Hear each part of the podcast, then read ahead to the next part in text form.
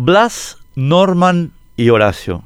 Cualquier estratega político sabe que debe aprovechar los procesos electorales para mejorar sus posiciones políticas y alcanzar las posiciones institucionales que le permitan implementar su programa y su filosofía. Horacio Cartes, que es un estratega superlativo, sabe que las elecciones municipales del 10 de octubre son su oportunidad o son su final. Por eso es que, como expliqué en este mismo espacio la pasada semana y la anterior a ella, él está tomando estas elecciones como un plebiscito sobre la Asociación Nacional Republicana, Partido Colorado. Con 16.000 muertos por COVID sin vacunas suficientes y con mucha corrupción, las elecciones tienen clara vocación de plebiscitar sobre la ANR y por eso los colorados temen el ANR nunca más. Con hábil y acertada visión, Cartes asumió la jefatura de la campaña colorada. Él es su principal articulador, el componedor de las diferencias, el gestor de la unidad. Si la ANR gana al menos la mitad de los municipios, será el héroe de los colorados. Si gana más de 150 municipios, será la figura hegemónica de la ANR para 2023.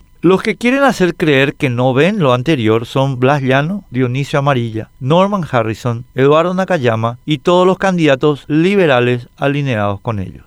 No quieren que se hable de Cartes, se empeñan en hablar de cualquier otra cosa menos de los 16.000 muertos, de la falta de vacunas, de la corrupción rampante. No quieren poner en la campaña los elementos que justifican la repulsa al Partido Colorado y el lema ANR nunca más. El resultado de esta insólita estrategia de Llano, Amarilla, Harrison, es que el electorado está siendo privado de la chance de pronunciarse sobre la marcha de los asuntos públicos y está siendo constreñido a opciones locales en las que el aparato del Partido Colorado tiene mucho mejores chances porque tiene más dinero y más voto duro. O sea, Llano, Dionisio y Harrison le están sirviendo en bandeja a Cartes su triunfo el 10 de octubre, entre 120 y 150 municipios. Y serán ellos, Llano, Dionisio y Harrison, los principales autores de un renovado poder hegemónico de Cartes para que desarrolle sin inconvenientes sus planes de concentración del poder ya en forma directa, vía reelección, o indirecta, vía títeres. Llano,